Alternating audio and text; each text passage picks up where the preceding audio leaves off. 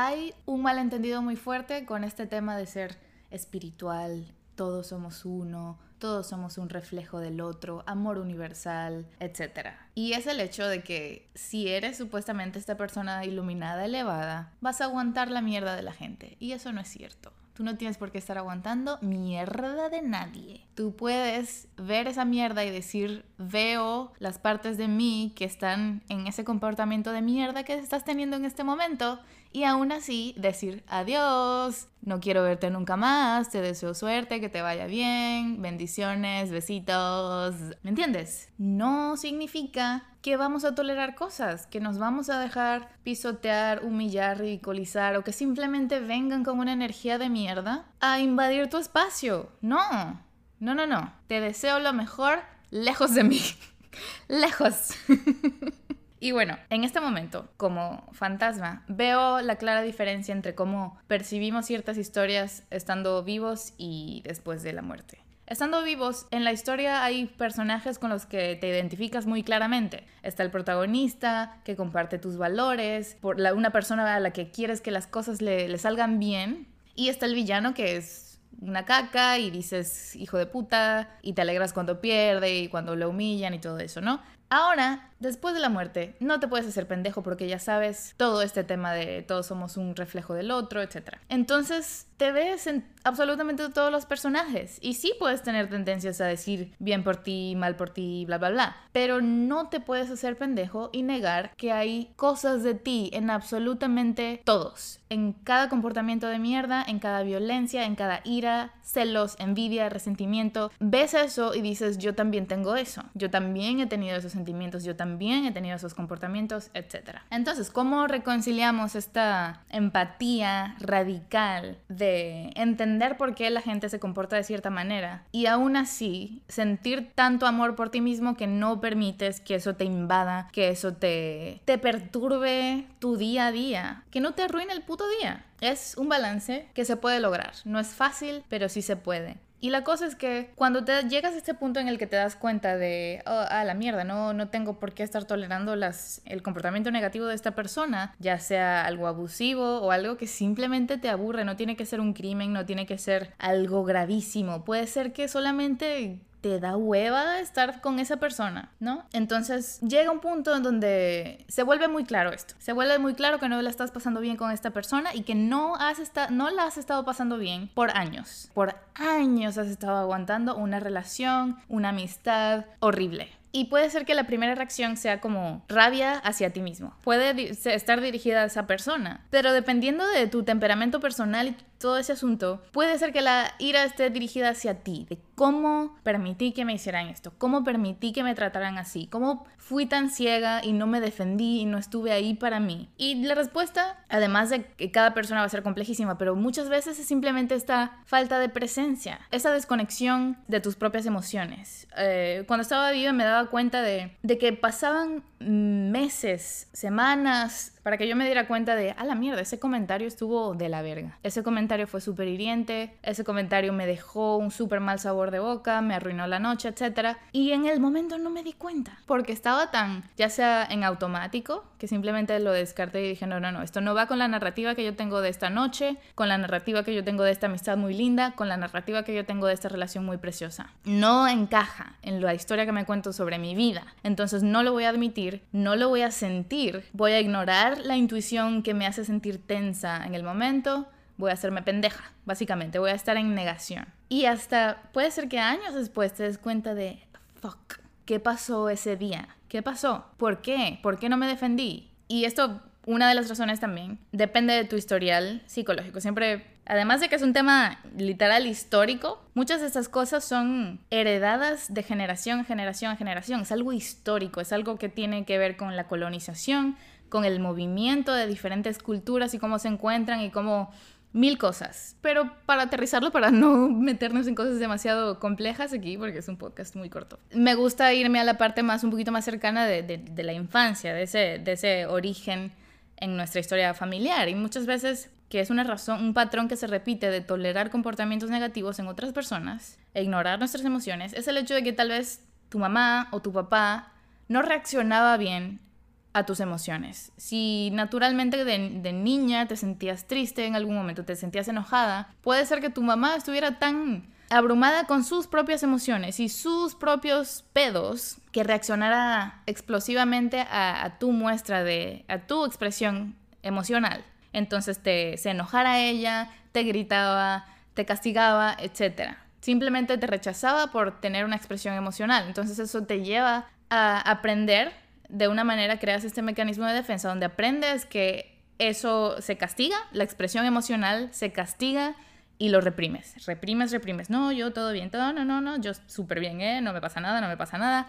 Y así por años. O sea, como niño obviamente no te explicas estas cosas de una manera racional, no dices, voy a reprimir mi emoción para evitar que mi mamá se moleste conmigo. No, lo haces intuitivamente de esta manera instintiva, ¿no? Entonces, justo como no tienes esa parte verbalizada, pasan años y no y sigue ahí, sigue siendo como un comportamiento que está ahí, lo consideras natural en ti, cuando fue algo que aprendiste. Entonces tienes que pasar por todo este proceso, ya sea en terapia o lo que sea, para darte cuenta de, oh, esto no es mi, mi manera natural, auténtica de ser. Mi manera auténtica de ser es expresar mi emoción. Es sentir el enojo, sentir la tristeza y no gritarle a alguien ni nada por el estilo, pero simplemente absorber la información, procesar la información que me está diciendo la emoción. Enojo, esta persona es abusiva, me alejo. Tristeza, esta relación no me está haciendo feliz, me alejo. Tiene que ocurrir un proceso de introspección para que te des cuenta, oh, aprendí esto y lo he estado hasta hoy en día utilizando, aunque claramente no, no me funciona, me funcionó en ese tiempo para defenderme y para como mantener cierta integridad, no lo puedo seguir reproduciendo infinitamente porque no es funcional. Y ahí es donde tiene que haber ocurrir un proceso muy profundo de perdón, de decirte, esto fue lo que instintivamente pude hacer para mí y, y a pesar de que me generó mucho dolor más adelante, muchas experiencias negativas, etc., el instinto sí fue de amor propio, fue una defensa en la que mi ego se encontró este mecanismo para protegerme. De nuevo, te encuentras en, esta, en este pequeño dilema emocional donde hay ira dirigida hacia ti mismo, hacia ti misma, por aguantar tantas cosas y cuando indagas más profundo dices, oh, pero eh, fue mi impulso de, de protección, porque sí me quiero, porque sí hay algo en mí que está lleno de amor, que intenta protegerse, que se haya distorsionado más adelante otra cosa que no resulta en protección, es triste, pero ahora lo veo y ahora puedo hacer algo al respecto. Y ese es el tema de, del episodio, es este asunto de, de, cortar lazos con personas cuando te das cuenta de, del mal que te hace de, una manera u otra, o sea, y ahí está lo truculento.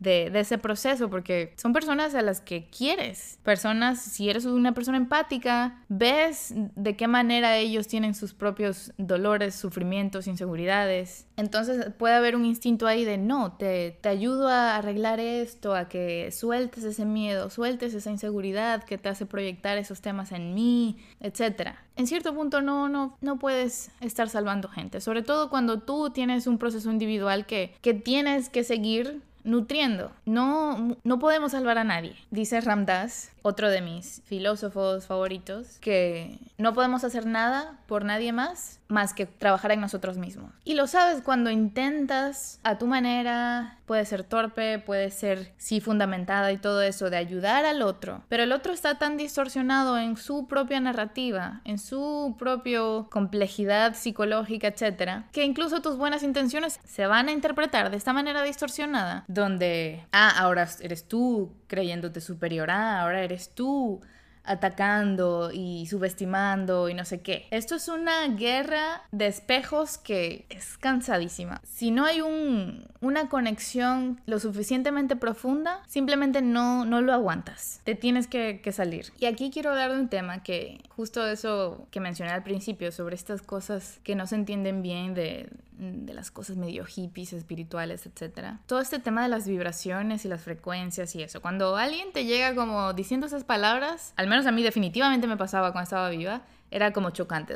¿Qué, qué, mierda significa esto? ¿De qué estás hablando? ¿Es vago? ¿Es como no, no se refiere a nada real, tangible de este mundo? o sea, en este plano he aprendido que en realidad sí se refiere a algo muy tangible, algo muy concreto. Solamente que pues no todos saben explicarlo bien, entonces se queda en ese no, malas vibras, buenas vibras. Que al final si tienes una buena conexión con tus sentimientos, con tu cuerpo, tu intuición, pues sí, esas son cosas que se sientes. En el momento hay gente con la que te sientes tensa, no sabes por qué, pero te sientes tensa, simplemente no te inspira a soltarte, a mostrarte, a expresarte completamente. Y hay otras personas que, que no sabes por qué, no las llevas cinco minutos conociéndola y ya le quieres contar tu vida porque es como te, te genera una confianza de la nada, como que ¡plup!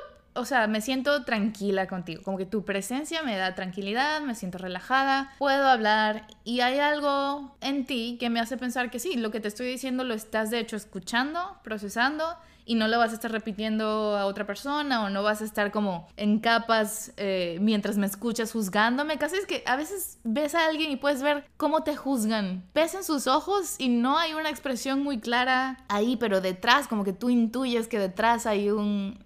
Qué pretencioso lo que está diciendo. Mira la que dice lo sientes. Y bueno, voy a explicar en qué momento de mi vida me di cuenta de, de lo sutil, pero sí tangible de, de, estos asuntos sobre las frecuencias y eso. Algo que hablan mucho luego es que los pensamientos tienen una frecuencia. Y esto lo noté cuando estaba, desperté como a las 3 de la mañana en un ataque de pánico, como me solía pasar a veces, a veces me pasaba. Y ya sabes, miedo, ansiedad, estar pensando cosas feas de la cagué, soy una estúpida, nadie me quiere, la la la, pero por supuesto que nadie me quiere porque cómo me van a querer si soy una estúpida, horrible, egoísta. Entonces estaba en ese, en ese estado y sabes que la ansiedad te da este como temblor, como que te da, te da miedo, estás medio temblando, se siente como unas ondas pesadas en tu cuerpo. Y pues sí había estado leyendo sobre esos semillas de, de las afirmaciones positivas y esas cosas. Entonces, aunque una parte de mí lo consideraba medio ridículo, como que qué afirmaciones positivas, me siento bien pendeja, bien cursi, como algo de autoayuda súper básico, así de, ah, decirme te amo en el espejo,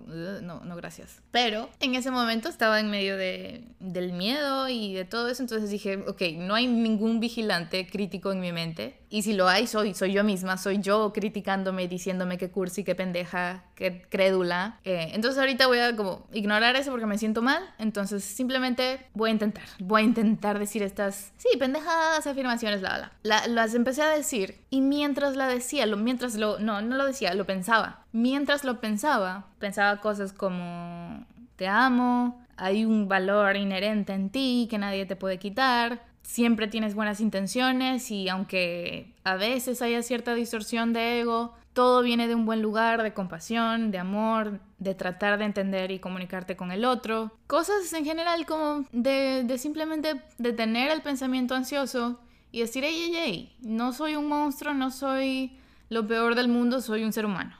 Y ya. Y solo en el hecho de ser humano y estar aquí en esta vida que, que es, puede ser difícil muchas veces, es increíble, es fucking milagroso, mágico, fantástico. Solo estar aquí, estar vivo y, estar, y ser testigo de esto, de esta fucking existencia loquísima donde estamos flotando en una piedra en el espacio. Como que esto es, es loquísimo y es genial. Entonces, empecé a hablarme así, de esta manera un poco más positiva, e inmediatamente sentí el cambio en, esas, en ese temblor ansioso de... Se volvió más, más rápido, como estas imágenes luego en estas cuentas de Instagram espirituales te muestran esas, esas ondas, las del miedo y todas esas cosas se muestran como una onda más abierta, más, más pesada, más este, separada, y las más altas de la frecuencia más alta, como las más rápidas, que están más pegaditas entre sí, más... Y sí, lo sentí inmediatamente como disminuyó esta, esta tembladera loca que sentía en, mi cuerpo, muy desagradable, y empecé a sentir justo esa, esa vibración a más velocidad, con más frecuencia, más rápida, y eso generó un bienestar casi instantáneo en mi cuerpo. Puede ser que en cierto nivel yo no yo no estaba tal vez creyéndome al 100% esas frases de te amo, etcétera, porque todavía había mucho conflicto dentro de mí. Pero solo pensarlas tuvo un efecto tangible en mi cuerpo. El sacar esa tembladera loca del miedo y generarme un poquito más de relajación y paz en ese momento así, acostada en la cama. Por el hecho de que estaba recién despierta a las 3 de la mañana, no, no estaba como entumecida por el teléfono y la distracción y la televisión y lo que sea y los estímulos de la vida. Estaba muy metida en mí recién salida de mi inconsciente de los sueños. Entonces estaba muy en contacto con mi cuerpo y solo en ese estado podía darme cuenta de esas sutilezas de la vibración y de todo ese asunto medio hippie rarito, vago.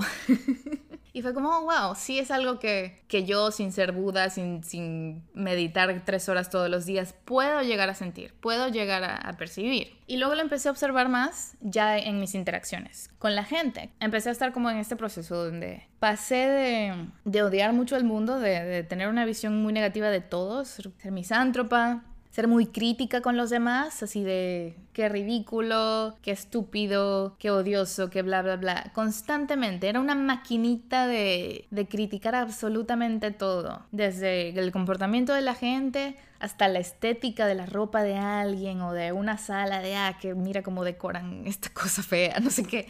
Absolutamente, mi maquinita de la crítica estaba a toda velocidad, no paraba, nunca, nunca, nunca. Con este proceso de, de descubrir como los beneficios físicos de, de hablarme mejor, de hablarme más bonito, mi percepción empezó a cambiar. Y empecé a notar cómo al haber tenido esa transición de una manera de percibir a otra, pude ver muy claro el contraste de las perspectivas. Si lo vi en mí, si recuerdo cómo veía el mundo y ahora lo veo diferente, ahora se vuelve innegable el hecho de que cada quien tiene su puta realidad diferente en su cabecita. Es... No lo, no lo puedes negar, no puedes hacerte pendejo como que no puedo creer, como piensan de otra manera, que estúpidos, bla, bla. Se vuelve clarísimo cómo cada quien vive en su burbujita de realidad y cómo podemos estar literalmente en el mismo cuarto, pero percibir cuartos abismalmente distintos. Un ejemplo, salimos de un cuarto, vamos a caminando por la calle y una persona solo está viendo como ah, esta pinche calle, esta zona está fea, pobre, la calle está mal pavimentada, etcétera, las casas son feas, están mal pintadas, la gente es fea, lo que sea. Y ese es el discurso que se va armando. Y entonces empieza a hacer un trip de ego de por qué estoy aquí, qué hago aquí, yo tengo que estar en un lugar mejor, por qué no estoy en una calle donde hay cosas más bonitas, la, la, la. Y si vas acompañada con esa persona, pues esas son las cosas que dice en voz alta. Y, y el tipo de observaciones que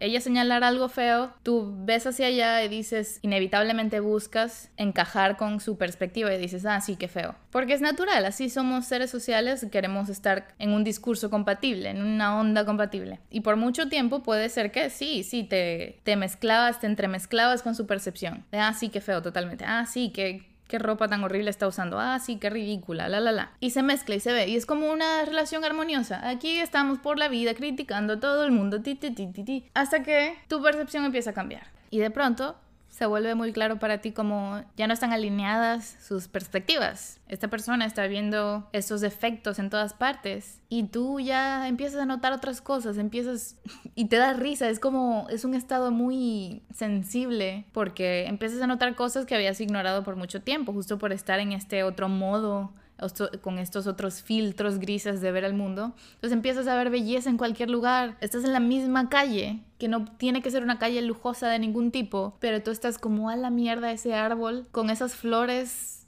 moradas que se ven intensamente moradas y nunca había notado qué tan morado es el morado hasta ahora y estoy que quiero llorar porque no puedo creer el puto privilegio de ver un morado así de morado el día de hoy. O sea, ¿qué hice para merecer esto? Me siento súper especial por ser digna de esta percepción y ves como la luz toca una bolsa de basura y quieres llorar porque la luz toca la bolsa de basura. ¿Qué es una bolsa de basura? No estás negando que es una bolsa de basura, pero ves también como la luz la toca de una perspectiva muy bonita que se refleja y tú estás como así en la misma calle y estás como sacando la lagrimita de no puedo creer la belleza del mundo y esa otra persona está como, ¿qué te pasa?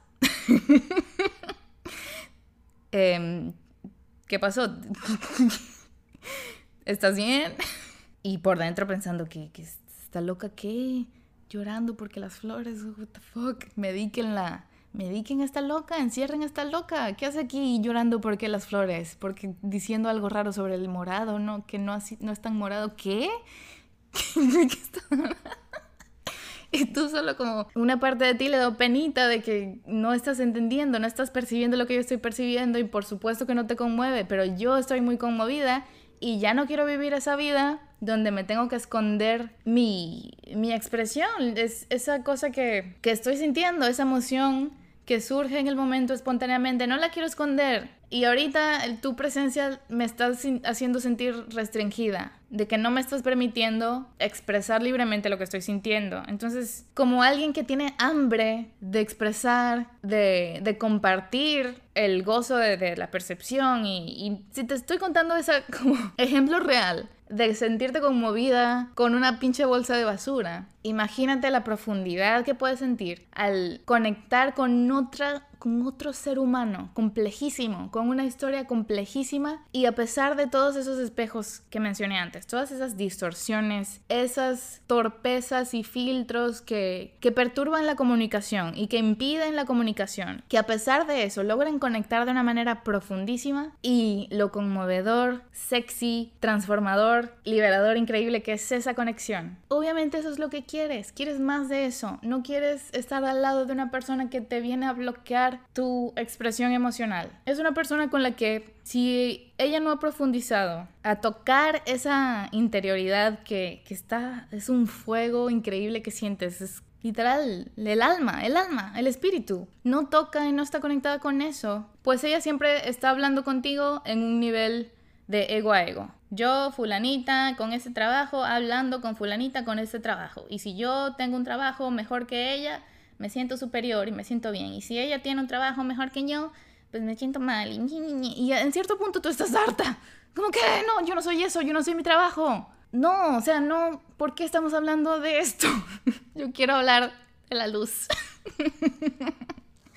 yo quiero hablar de lo que sea. Y sí podemos hablar de trabajo. Y sí podemos hablar de la ropa que usas y qué chingón ese vestido está chingoncísimo, etc. No es que vas a, vas a, ser, vas a ser una persona que solo flota y habla de las, las nubes. Si no quieres alguien que simplemente tiene más acceso a hablar de trabajo, de ambición, de dinero, de oscuridad, de rabia, de ira, de envidia, pero también de luz y de milagros y de magia y de todo. Es eso. No es de me voy a este lado espiritual para ser un ángel aburrido para siempre. No, no es ser un ángel aburrido, qué hueva. También hay personas así, también hay personas que quieren solo ser un monje, que no, yo soy perfecto, yo no tengo ningún defecto, yo estoy flotando por aquí siendo solo espíritu.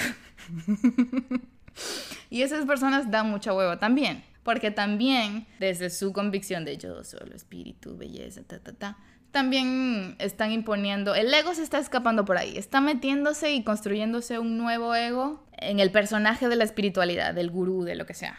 Entonces eso también da mucha hueva. Pero no, lo que estoy, me refiero es simplemente más acceso a más cosas, a un espectro más grande de experiencias que podemos navegar así con total libertad, canalizar un montón canalizar un montón de canales. Mira qué bien hablo. Canalizar un montón de canales a huevo, sí. Entonces, si estás con alguien que solo quiere el mismo canal, siempre, que incluye todas estas distorsiones, pues te vas a aburrir. Te vas a aburrir y ya no, no quieres. Porque lo que quieres es estar con alguien que te dé espacio, que alguien que se sienta, y eso es lo que una descripción más, creo que es más atinada de la persona esa, de la presencia que te hace sentir cómoda. Es alguien que te da espacio para ser para hacer lo que seas en el momento. Si eres alguien que está triste, te da espacio para estar triste. Si eres alguien que está frustrada, te da espacio para estar frustrada. Si eres alguien que está en modo celebración, en modo crecimiento, en modo entusiasmo, te da espacio para todo eso. A pesar de cómo esté ella en el momento, ella también puede estar triste, frustrada o en modo celebración, gloria, etc. Pero sin importar cuál es su estado, aún así te da espacio para hacer lo que seas. Porque insisto, no es estar feliz y ser positiva todo el tiempo o negar o negar la existencia de la oscuridad. No,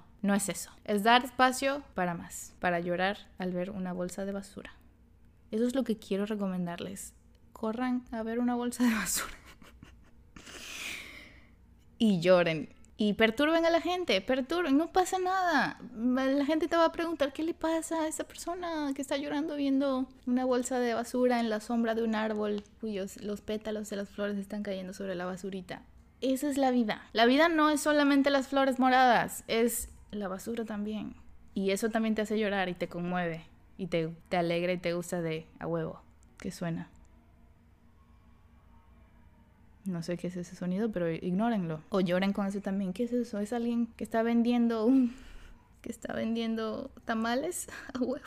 A huevo. Ah, el milagro de la vida, los tamales, me encantan. ¡Me encantan! Ah, ¿Terminé? Creo que sí. Voy, voy por tamales, amigos. ¿Va? Los quiero mucho. Terminamos.